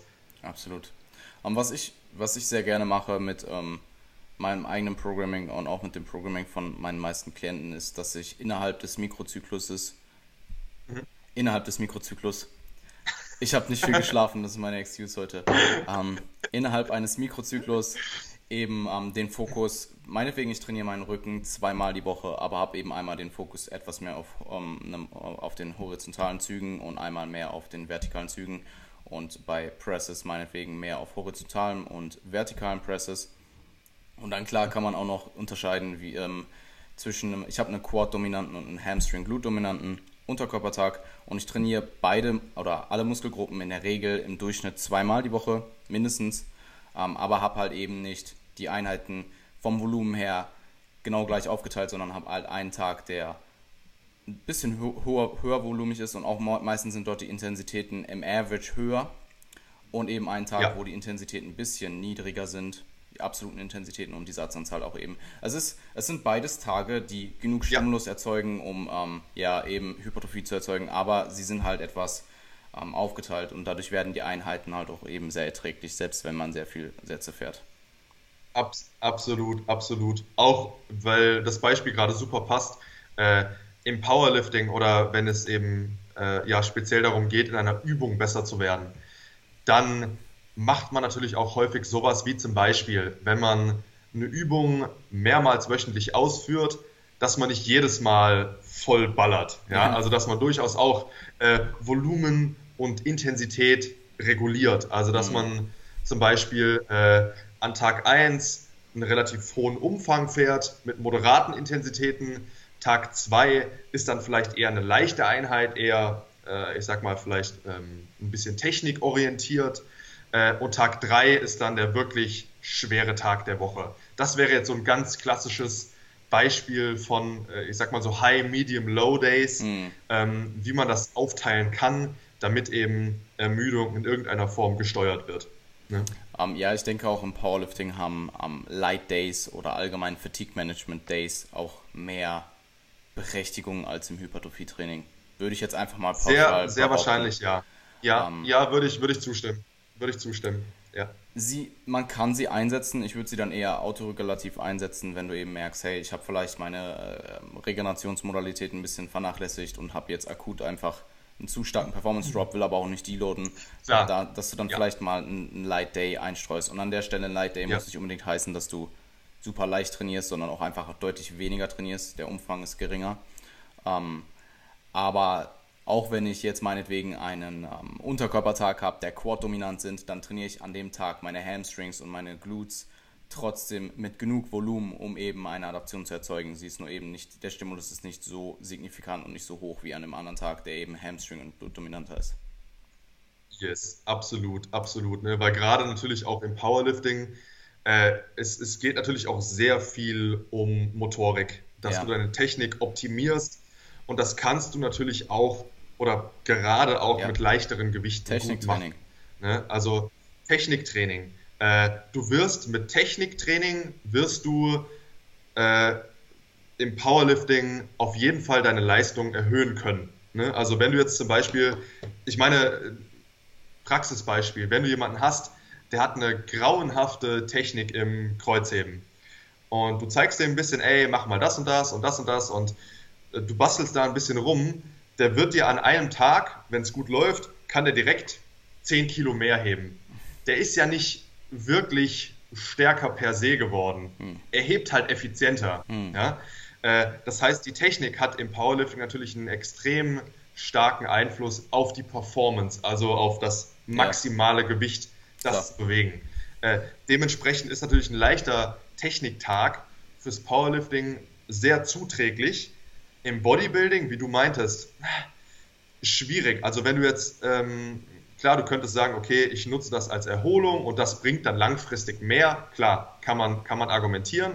Aber eigentlich sind leichte Tage im Bodybuilding, außer sie sind eben spezifisch für das Ziel Erholung ausgelegt, eigentlich nicht wirklich super sinnvoll, weil sie halt erstmal nichts bringen. Ne? Ja. Weil Technik, Technik verbessern, naja, klar, bis zu einem gewissen Grad kann das auch helfen und natürlich ist auch Ausführung nicht unwichtig im Bodybuilding, ähm, aber es, ich sag mal, bringt letzten Endes für das eigentliche Ziel Muskelaufbau nicht sonderlich viel, seine äh, Beinpresstechnik zu optimieren. Ne? Also am, am Mittwoch ähm, perfektioniere ich meine Konzentrations-Curl-Technik. Absolut. Und meine würde ich, würde ich empfehlen. Rear ja. Delta Cable Flies. genau. Um, nee, cool. Und ich ähm, finde, wir haben auch definitiv was Fatigue Management. Es ist eine interessante Diskussion, definitiv. Und ähm, klar, ist, man könnte auch wahrscheinlich noch deutlich mehr jetzt darüber quatschen. Absolut, absolut. Wir können ja einen Podcast über jedes einzelne Trainingsprinzip machen und, genau. und die Unterschiede im Powerlifting und Bodybuilding ähm, diskutieren. Genau, ich so glaube, eine, wir könnten. So eine 12-Stunden-Reihe. Ja, genau. Paid. Member Site. Genau. Nein, ähm, lass uns weitermachen. Ähm, ich würde ähm, auf Periodisierung eingehen. Zwar würde mhm. ich jetzt einfach mal pauschal in den Raum schmeißen, dass für Powerlifting ähm, eine Periodisierung und das bestätigen auch, soweit ich weiß, die Daten relativ safe, dass eben für Powerlifting oder für Kraftadaption allgemein eine Periodisierung durchaus vorteilhaft sein kann. Ähm, und für Hypertrophie sind die Resultate meh. Also es macht Sinn, aus rein aus ähm, theoretischer Sicht seine, sein Hypertrophie-Training oder sein Training für ähm, Hypertrophie-Adaption ähm, phasenweise gut zu strukturieren. Und man kann, es gibt halt eine logische, rationale, aber es gibt halt keine ähm, harten Daten, die eben sagen, hey, wenn du dein Training periodisierst, wirst du mit Sicherheit mehr Hypertrophie-Outcome haben. Und mhm ja, was, was denkst du dazu? Ja. Ja, Periodisierung, das ist so ein bisschen mein, äh, äh, ich sag mal, also ich finde es äh, ein bisschen ein schwieriges Thema, einfach weil es auch so schwer greifbar ist. Weil Periodisierung letzten Endes beschreibt nichts anderes, als dass du im Laufe der Zeit irgendwas am Training veränderst. Ja. Und das kann natürlich jetzt auf Milliarden verschiedenen Wegen erfolgen. Also solange du nicht jeden Tag im Training immer dasselbe machst, immer dieselben Wiederholungen nutzt, immer dieselben Umfänge, immer dieselben Intensitäten, sondern irgendwas anders machst, laut Definition periodisierst du dein Training. So. Und da finde ich es halt immer super schwer, äh, da jetzt irgendwie Vergleiche anzustellen. Ähm, weil, naja, ich, ich meine so zum Beispiel so Sachen wie, okay, was ist besser, Blockperiodisierung oder äh, DUP oder linear oder ähm, Conjugate. Da gibt es so viele verschiedene, verschiedene Formen, ähm, die sich in meinen Augen aber halt kaum vergleichen lassen. Einfach weil es so viele Einflussfaktoren gibt, die damit reinwirken. Äh, jetzt gibt es natürlich, wie du schon gesagt hast, durchaus in der Wissenschaft äh, in irgendeiner Form na, Evidenz, sage ich jetzt mal, die so ein bisschen darauf hindeutet, okay, für Kraft ist es vielleicht eher relevanter als für Muskelaufbau. Aber ich finde es eben auch da, wie gesagt, super schwierig, das jetzt so als, als Konklusion am Ende stehen ja. zu lassen, eben, eben weil es so unglaublich viele Formen gibt. Hm. Und in den meisten Fällen, wenn Leute ihr Training planen und sie in irgendeiner Form äh, eine Periodisierungsform nutzen, es selten auch nur eine einzelne Form ist. Also zum Beispiel, wenn Leute sagen, hey, hey, hey, hey, ich mache DUP. Ja, DUP bezieht sich auf eine Woche. So, was machst du danach? Machst du immer das Gleiche? Die meisten nicht. Die meisten äh, kombinieren zum Beispiel ja. ein wöchentlich, wöchentlich variierendes Schema. Also zum Beispiel am Montag machen sie Fünfer-Sätze mit 75 Prozent äh, und am Freitag äh, Zehner-Sätze mit 65 Prozent. Das wäre schon ein DUP-Schema. Mhm. Aber das sagt ja erstmal nichts, was sie langfristig machen. Und ganz oft ist es so, dass Leute dann eben im Laufe der Zeit, also über die Wochen, zum Beispiel mit den Prozenten hochgehen und die Wiederholung runterschrauben. Also zum Beispiel in Woche 1 Fünfer mit 75 Prozent, in Woche 2 Vierer mit 77,5 Prozent und so weiter. Das heißt, es ist eigentlich eine Mischform aus DUP auf wöchentlicher Ebene und aus einer linearen Periodisierung auf Mesozyklusebene. Äh, und deswegen, ähm, wie gesagt, ist es für mich so ein bisschen so ein, ich würde fast schon sagen, ein Hassthema, weil es so schwer greifbar ist. Ja. Äh, und es ist jetzt vielleicht für viele, viele denken sich jetzt, oh toll, blöde Antwort, äh, aber ich habe tatsächlich keine, keine klare Antwort äh, auf die Frage, ob ich jetzt ein periodisiertes Training äh, für Bodybuilder sinnvoller halte oder weniger oder äh, ob es überhaupt Sinn ergibt, weil es in meinen Augen eben kein wirklich so ein greifbares Thema ist. Also weil es halt, weißt du, wie ich meine? Es ist so ja. schwammig und so viel, so umfassend, äh, dass ich da eigentlich keine klare Stellung wirklich dazu habe. Also was ich sagen kann vielleicht, ist, dass ich durchaus denke, dass es Sinn ergibt, ab und zu mal was anderes zu machen im Training. Also ich meine, was wir vorhin schon hatten, ein Powerlifter, der in der Offseason sehr volumenorientiert trainiert, ähm, der sollte in der Regel vor einem Wettkampf auch mal schwer trainieren. Und wenn er das macht und vielleicht auch noch Deloads einbaut zwischen den Phasen, dann ist das Training periodisiert. Ja. Ne? Und das, denke ich, ist sinnvoller, als äh, am Anfang einen Plan zu schreiben und das für den Rest des Lebens so zu machen. Das Drei, ist klar. für den ne? Rest des Lebens. Dreimal, dreimal zehn Kniebeugen für immer. Für so, immer. Ne? Äh, für, für immer. Fertig. ähm, ne? Also das, klar, das, dem würde ich auf jeden Fall zustimmen. Aber so diese, die Details dann, wie genau, ja. was besser ist, welche Form, kann ich unmöglich, kann ich unmöglich beantworten. Vielleicht kann es ah. irgendjemand, der sich mehr damit auskennt, aber ich kann es leider, leider nicht. Darauf wollte ich auch gar nicht hinaus. Ich ähm, wollte eigentlich mehr pauschal. Du hast jetzt gerade gesagt, Periodisierung in irgendeiner Form für Powerlifting ist vorteilhaft. Das, darauf wollte ich hinaus. Ja. Und, ja, ähm, ja, auf jeden Fall. Der, und, ich, und ich denke eigentlich, ja. Ähm, ich, ich, wollte sagen, ich denke eigentlich auch, dass es für die meisten Bodybuilder auch ja, sinnvoll ist. Darauf wollte ich jetzt Weil, weil ich. Ach so, okay, nee, dann hau raus. Dann hau raus. Ja, erstmal wollte ich dir überhaupt die pauschale Frage stellen. Simon. Okay, ja. Was, was ist die DUP? Die DUP, das ist ähm, ein, ein geheimes, ein geheimes, ein geheimes Programm. Die DUP. Es gibt auch nur eine DUP. Äh, wie gesagt, die ist sehr, die ist sehr geheim. Aber ähm, wer Interesse hat, gerne Coaching-Anfrage schicken an info.wissenskraft.de. Dann regeln wir das. That plug though. um, ich, ich denke. Spaß natürlich. Ne? Ja. Spaß. Morgen du wachst auf nur so vier, vier, 40 E-Mails. Simon, ja. was ist die DOP? Nur so Hass-E-Mails. okay.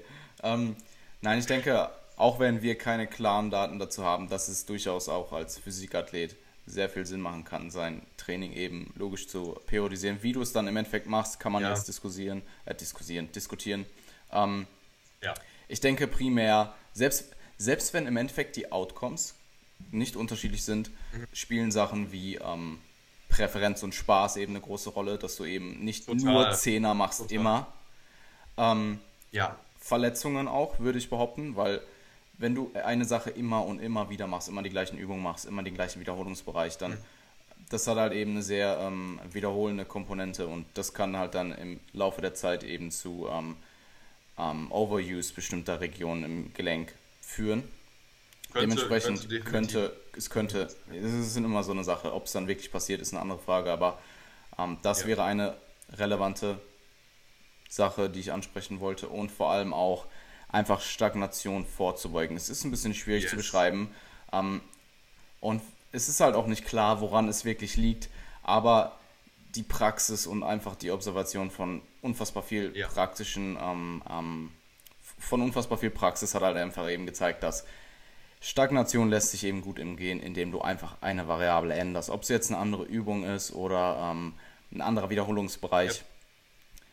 Ja du kannst es eben sehr, sehr gut umgehen, indem du dein Training in irgendeiner Weise periodisierst. Ähm, Total.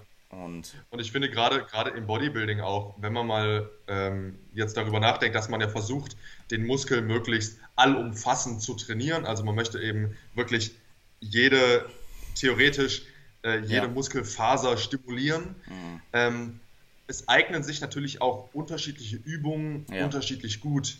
Ne? Und du kannst natürlich auch in einem Trainingsplan erstmal nicht alle Übungen einbauen, die es für einen Muskel irgendwie sinnvoll sein könnten. Und wenn du jetzt sagst, ey, ich mache mein ganzes Leben lang, Extrembeispiel, mein ganzes Leben lang nur drei Übungen für einen Muskel, äh, ich, ich gehe mal stark davon aus, dass du dein Potenzial nicht maximal ausschöpfen wirst, weil es eben noch viele andere Übungen gibt, ja. die den Muskel auf eine andere Art und Weise, also in einem anderen Winkel, äh, dementsprechend andere Fasern und so weiter belasten, was eigentlich dann zu einer, zu einer allumfassenderen Hypertrophie führen würde, Absolut. als wenn ich sage, ich mache für die Brust nur noch Bankdrücken und Fliegende am Kabel und sonst nichts. So, ne? Dann. Go for it. Ja, ich, ich wollte nur kurz nee, anmerken, dass es stark halt auch auf die Muskelgruppe ankommt. Aber ich denke gerade komplex, ja. Muskel, zum Beispiel dein Rücken. Wenn du dich in deinem ganzen Leben entscheidest, nur Beispiel. einen vertikalen Zug und einen horizontalen Zug zu machen, mh, hm, meh. Ja, du wirst nicht ja. alle Fasern erwischen. Ja. So. Ne? Und wenn du dann meinetwegen deinen Übungspool hast aus drei vertikalen Zügen und drei horizontalen Zügen und jetzt mal ganz als pauschale Antwort, als Fortgeschrittener, ja. variierst du die alle drei bis neun Monate durch, dann und milchst halt in der Zeit deinen Progress aus in den Übungen, dann äh, machst du sehr, sehr viel richtig. Ja. Ja. Es ist sicherlich, sicherlich sehr sinnvoll. Und ja. ich glaube, das ist, das ist zumindest in meinen Augen so ein bisschen die, fast schon die einzige Antwort, die man, die man so diesem Thema Periodisierung zuschreiben kann, ist wirklich, es ist sinnvoll, im Laufe der Zeit irgendwelche Variablen zu verändern, sei es Volumen, Übungsauswahl, Intensität, Frequenz etc das ist durchaus sinnvoll, nicht immer dasselbe zu machen. Mhm. Wie genau man das dann macht, das ist eine andere Frage. Ja. Ne? Ja. Aber erstmal das so als übergeordnete, äh, ganz grobe Antwort, macht nicht immer dasselbe. Aber ich glaube, das machen auch die wenigsten. Einfach wie du sagst schon, allein aus Grund des Spaßfaktors. Also, ne? Ja, ich denke halt für Hypertrophie gibt es die logische Rationale, dass du, wenn du eben bedenkst, dass Volumen die ähm, Trainingsvariable, die am meisten mit Hypertrophie korreliert ist, dass wir eben im Laufe über mehrere Mesozyklen das Volumen steigern. Wir haben ja schon angesprochen, dass es durch Satzanzahl nur bedingt möglich ist, über Mesozyklen, ja. also innerhalb eines Mesozyklus, klar, aber über Mesozyklen deine, ähm, deine Satzanzahl massiv zu steigern, wird ja. nur bis zu einem bestimmten Grad funktionieren. Und ähm, dass du dort dann halt eben mit Wiederholungsranges rumspielst, die eben in höherem absoluten Volumen resultieren ja. im Laufe über, über einzelne genau. Mesozyklen und du dann eben vielleicht zwischenzeitlich ähm, Phasen einbaust, in denen du weniger Volumen machst. Ob was für einen Sinn das jetzt wirklich haben kann und ähm, ob es andere Gründe gibt, einfach nur als ähm, Ermüdung zu reduzieren von den vorherigen Volumenzyklen, die eben am Ende dann doch sehr, sehr hochvolumig sind. Und Volumen ist auch einfach die Variable, die am meisten Ermüdung verursacht. Ähm, dann, ja, machst du sehr, sehr viel richtig, würde ich sagen.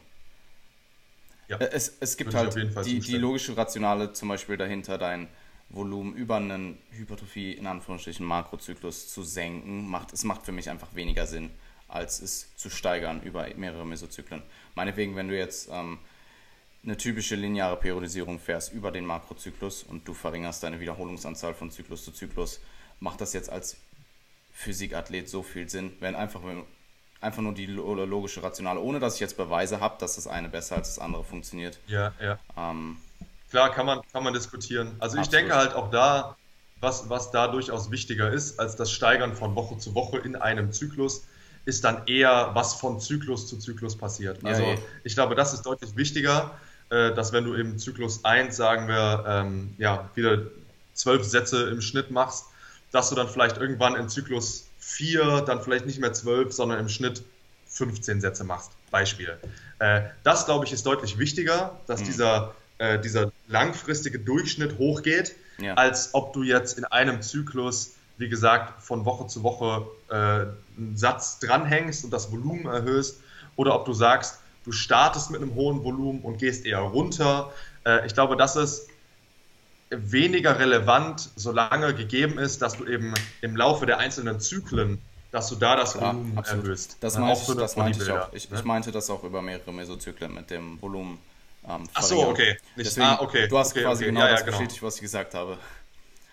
Okay, ich habe, ach so, ich habe es jetzt so verstanden, dass du quasi dieses, äh, dieses, ähm, ich sag mal typische Israel-Tail, dieses Vorgehen von Woche 1, drei Sätze, Woche 2, vier Sätze, Woche 3, fünf Sätze und so weiter. Das habe ich jetzt, habe ich jetzt so verstanden. Um, ähm, das, das meinte ich nicht. Ich würde dazu okay, nee, sagen, klar, ich finde auch da hinter der Sache ähm, steht, ist die, die, die logische Rationale sehr hoch, aber es ist eine Disco, es ist def definitiv ähm, diskutabel und ähm, ja.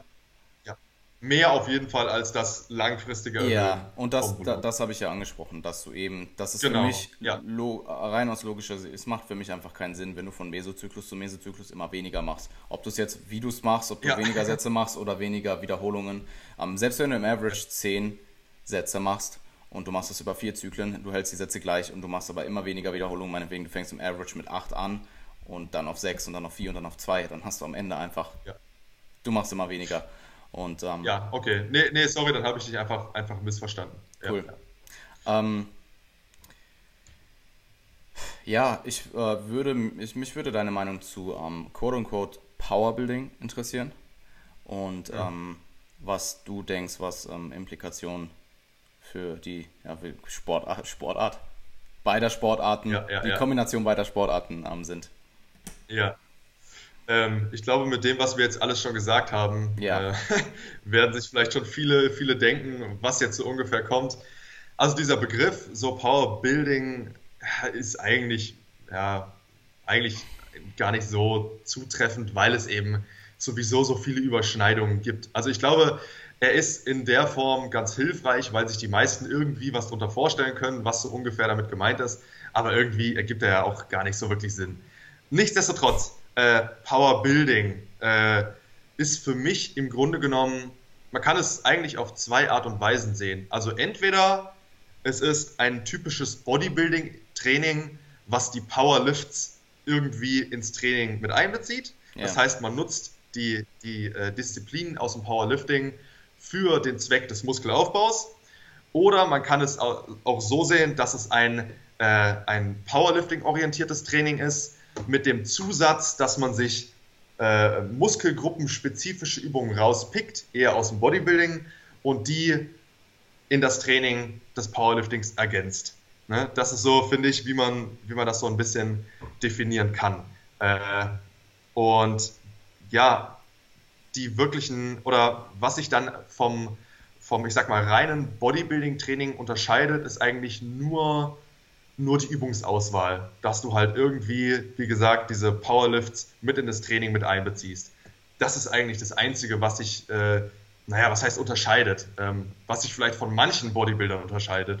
Aber ich denke, viele machen das sowieso schon. Hm. Ähm, und was aus Sicht des Powerliftings, was da anders ist, ist, dass eben der Powerbuilder ähm, einfach mehr Wert oder mehr Fokus auch auf Übungen legt, die jetzt vielleicht nicht den direktesten Übertrag auf Kniebeuge, Bankdrücken, Kreuzheben haben, sondern eben vor allem die ästhetische Komponente mit einbezieht. Also zum Beispiel, wenn du jetzt sagst, hey, ich mache heute, äh, heute stehen Kniebeugen auf dem Plan, das ist mein, mein wesentliches Ziel als, als Powerlifter, aber weil ich eben auch im Schwimmbad nicht ganz so bescheuert aussehen will, mache ich eben auch noch ein bisschen Wadenheben am Ende, ne, damit ich auch im, in der Badehose nicht ganz so scheiße aussehe. Bringt aber eh ähm, nichts.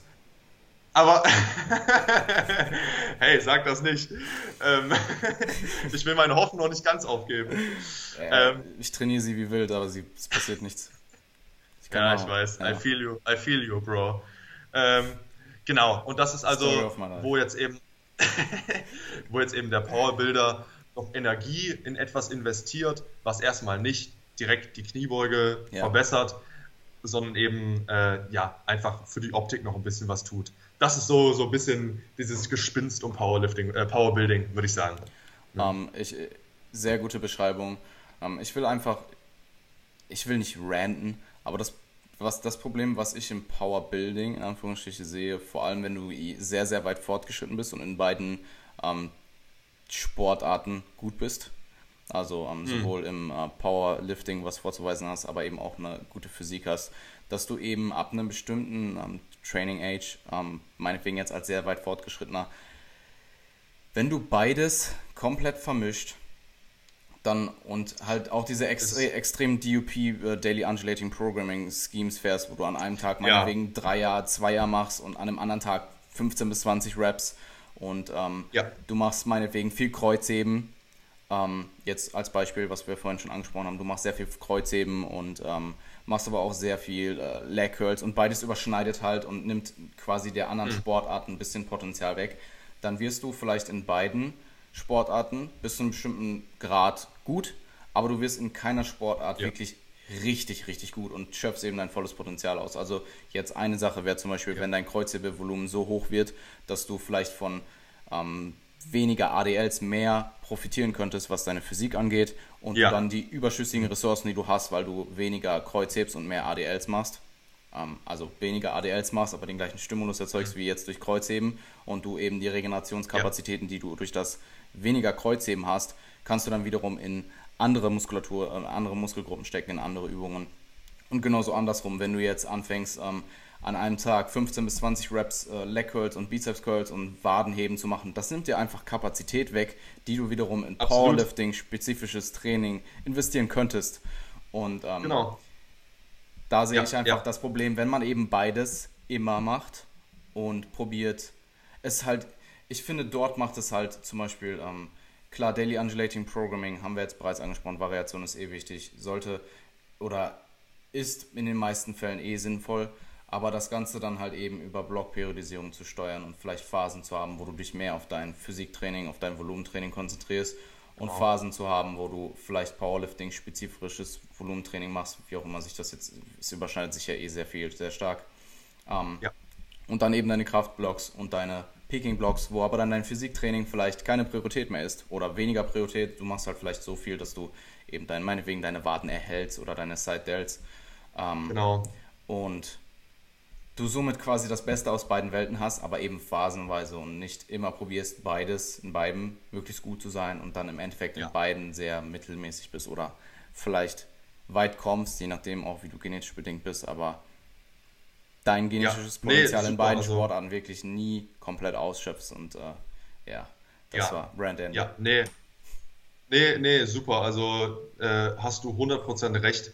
Ähm, und stimme ich dir auch komplett zu, dass du, wenn du in einem sehr, sehr, sehr gut werden willst, du musst dich irgendwann auf eins, zumindest phasenweise auch fokussieren. Ja. Also beides zeitgleich maximieren äh, ist irgendwann einfach nicht mehr möglich. Ne? Und es, genau aus den Gründen, die du angesprochen hast. Es sind halt eben, sie haben sehr viel Überschnitt oder sehr viel, ähm, du hast sehr viel überlappende Dinge in beiden Sportarten. Dementsprechend lässt es sich halt gut ja. kombinieren, aber eben, genau. es sind trotzdem zwei unterschiedliche Dinge. Und ja, ja. wir haben bereits alles gesagt. Ja, dazu. ja ich glaube auch. um, Cool, ich weiß, dass du auch nicht mehr allzu lange Zeit hast. Ich würde vielleicht noch kurz, wir hatten es am, ja. am Vorhinein schon besprochen, auf die Ernährung eingehen. Ähm, mhm. Abschließend. Und ja. ähm, ich denke, im Bodybuilding haben wir eben, ähm, ja, wenn du in der Improvement Season bist, um eben Hypertrophie zu maximieren, macht es Sinn, sich hyperkalorisch, sprich im Kalorienüberschuss zu ernähren. Ähm, wenn du diäten möchtest oder Körperfett verlieren willst, dann brauchst du ein Kaloriendefizit. Ich denke, da erzählen wir nichts Neues. Du, du brauchst halt einen, einen ja. ähm, hypokalorischen, ähm, du brauchst hypokalorische Umstände. Und wenn du eben meinetwegen eine Erhaltungsphase ab und zu machen möchtest, dann bist du eben isokalorisch. Dementsprechend, ähm, Ernährung im Bodybuilding hat sehr viel ähm, Einfluss und ist definitiv eine der wichtigsten Komponenten. Und ähm, im Powerlifting ähm, denke ich, ist die ganze Thematik rund um die Ernährung nicht so relevant wie im Bodybuilding. Oder ja, zumindest. Hat, hat, sicherlich nicht den Stellenwert bei vielen. Ja, ja. und ähm, mich ja. würde mal deine Meinung dazu interessieren, was du denkst, was du, ähm, wie du auch deine Ernährung ähm, innerhalb deiner Periodisierung im Powerlifting-Training ähm, veränderst oder eben dann auch periodisierst und Programms. Ja, also auch hier bei der Ernährung, wie beim Training eigentlich auch, äh, würde ich sagen, dass es hauptsächlich Gemeinsamkeiten gibt. Also mhm. eigentlich in meinen Augen ähm, sollte sich eine, eine, Ernährung für einen Powerlifter nicht grundlegend von einem Bodybuilder unterscheiden. Auch ein Powerlifter braucht Proteine ausreichend, äh, um sein Training zu supporten. Er braucht Kohlenhydrate ausreichend, um die Trainingsumfänge äh, äh, zu supporten. Äh, die, ähm, diese Sachen wie Lebensmittelqualität ist auch wichtig für beide. Äh, das sind ja alles so grundlegende Sachen, die sich erstmal nicht groß unterscheiden. Ne? Mhm. Ähm, was dann, denke ich, ein Unterschied ist, und du hast es gerade schon angesprochen und wir hatten es auch vor dem Podcast hier schon kurz, äh, ist in meinen Augen so ein bisschen, wie du die Ernährung periodisierst, also wie du die Ernährung an das jeweilige Training anpasst. Und wenn man sich erstmal das Bodybuilding anschaut, dann hast du im Grunde genommen in deiner Improvement Season, also wenn du nicht direkt in der Wettkampfvorbereitung bist, ja. als erstmal als übergeordnetes Ziel Muskelaufbau. Also langfristig so. sollte der Trend im Gewicht nach, nach oben gehen. gehen. Ich ja. denke, da sind wir uns ganz einig äh, und ich glaube, da, da würden die meisten auch zustimmen. Klar, zwischendurch, auch in einer, eigentlich in der Aufbauphase, mal sowas wie einen Minicut zu machen, kann durchaus sinnvoll sein. Absolut. Aber eben insgesamt ist der Trend aufsteigend. Muskeln aufbauen. Das ist das wesentliche Ziel. In der Wettkampfvorbereitung, in, im Bodybuilding bist du, glaube ich, immer in der Diät. Also ich weiß nicht, wer äh, in, äh, in der Wettkampfvorbereitung nochmal bewusst in Überschuss geht. Steve Außer jetzt Hall. vielleicht irgendwie. Steve wenn, Hall. Steve Hall. Ja. Seiner ja. fucking Steve Hall. Also ich meine, klar, wenn vielleicht irgendwas nicht nach Plan lief oder so und du musst die Kalorien nochmal anziehen, aber da ist eben generell der Trend absteigend. Also das Gewicht geht runter und du versuchst, den Körperfettanteil zu reduzieren. Ja, also Defizit. Er, er hat es ähm. Marination, Marination Face genannt. Weil es schon so Marination. Marination Face, weil es schon so lean war, dass es keinen Sinn gemacht hätte, noch weiter also, zu daten. Und dann ist er nochmal. Er war zu shredded. ja, er war zu früh ready und es hätte und er ist ja. dann nochmal in den Überschuss gegangen, ich glaube für einen Zyklus. Und hat danach mhm. wieder ähm, halt, ist danach wieder in sein ähm, Wettkampfschiff gekommen. Das ist ganz, ganz crazy. Okay, Steve okay. Aber auch, auch da ja insgesamt, insgesamt der Trend ja auf jeden Fall absteigen, ne, was die Kalorien angeht. Ja, klar, also absolut. Defizit. Absolut. Ne? Ja. Das, das keine Frage. Im Powerlifting. Im Powerlifting ist es eher oder sollte es eigentlich in meinen Augen eher ein bisschen anders sein, weil du willst in der Off-Season, je nachdem, was dein Ziel ist, entweder Muskeln aufbauen oder aber auch deine Körperkomposition verbessern im Sinne von Defizit. Also wenn du jemand bist, der eigentlich einen sehr hohen KFA hat, dann kann auch als Powerlifter gerade die Off-Season sehr sinnvoll genutzt werden, um da ein bisschen Absolut. was von dem überschüssigen Zeug loszuwerden. Was sich schon mal eher von einem Bodybuilder unterscheidet. Ne? Weil du ja im Bodybuilding, wie gesagt, eher versuchst in der Off-Season deine Körpermasse zu erhöhen. Im Powerlifting kann das der Fall sein, hm. aber eben manchmal auch nicht, wenn du zu speckig bist. Ja? Äh, und letzten Endes ist auch im Powerlifting das Ziel, jede Klasse maximal fettfrei mehr oder weniger auszufüllen. Klar, einen gewissen KFA brauchst du auch, aber ja, äh, ne, brauchst du definitiv. Aber erstmal willst du versuchen, relativ, relativ lean in eine Klasse, eine Klasse auszufüllen. So, im Powerlifting, die unmittelbare Wettkampfvorbereitung, würde ich immer versuchen, möglichst isokalorisch zu gestalten. Sprich, dass du weder aufbaust noch in einem Defizit bist. Ja. Grund, Grund ist vor allem, dass du, wenn du jetzt zum Beispiel äh, vor einem, vor einem Powerlifting-Wettkampf in eine Diät gehen würdest, wäre aus zwei, was mir jetzt gerade einfällt, aus zwei Gründen nicht sinnvoll. Erstens, du nimmst dir die Regenerationskapazitäten, um vom Training zu regenerieren. Ja, also schon mal, und da eben im Powerlifting die körperliche Leistung das Ziel ist, wäre das sehr kontraproduktiv. Ja. Es, ne, genau, weil es eben nicht oh. um die Optik geht, sondern hm. um die Leistung. Das ist schon mal das eine.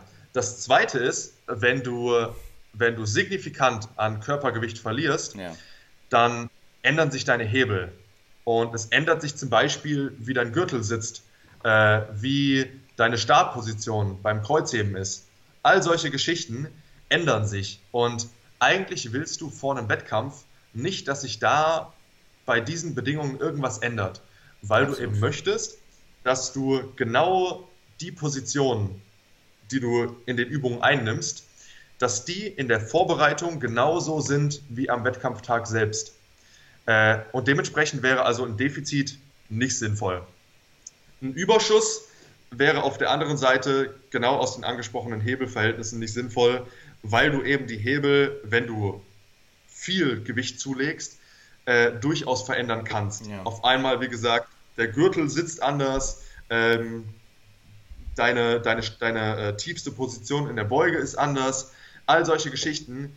Äh, und diese Variablen willst du eigentlich in der Vorbereitung konstant halten. Dass du eben wirklich, ich sag mal, mit einem spezifischen Körpergewicht äh, und spezifischen Hebeln dich auf den Tag X vorbereiten kannst. Ne? Ja, absolut. Perfekt.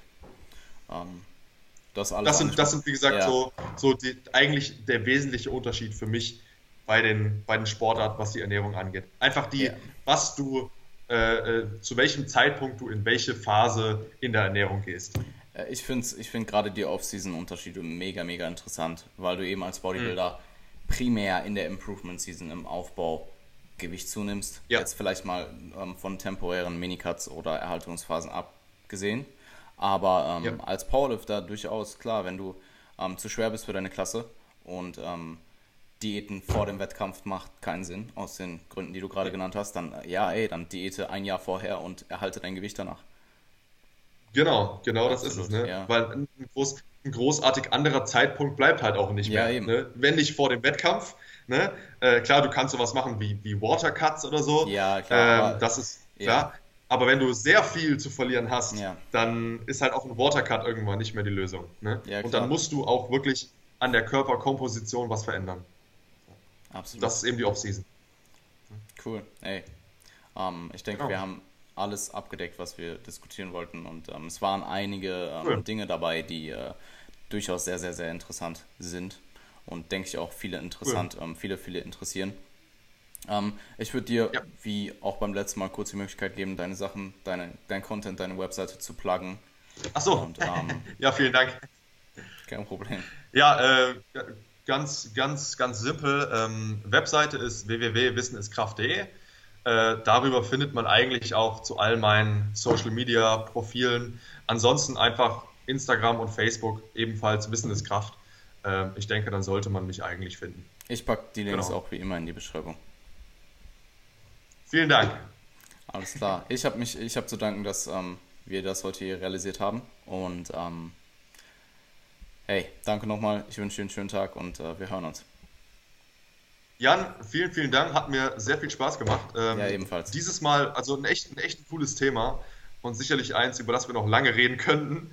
Aber ja, ich hoffe auf jeden Fall auch, dass es für die Zuhörer halbwegs interessant war und sie irgendwas mitnehmen konnten. Äh, und natürlich auch an dich. Vielen, vielen Dank für Kein die Problem. Einladung. Kein Problem. Mach's gut. Ja, ich wünsche dir was. Ciao. Ciao.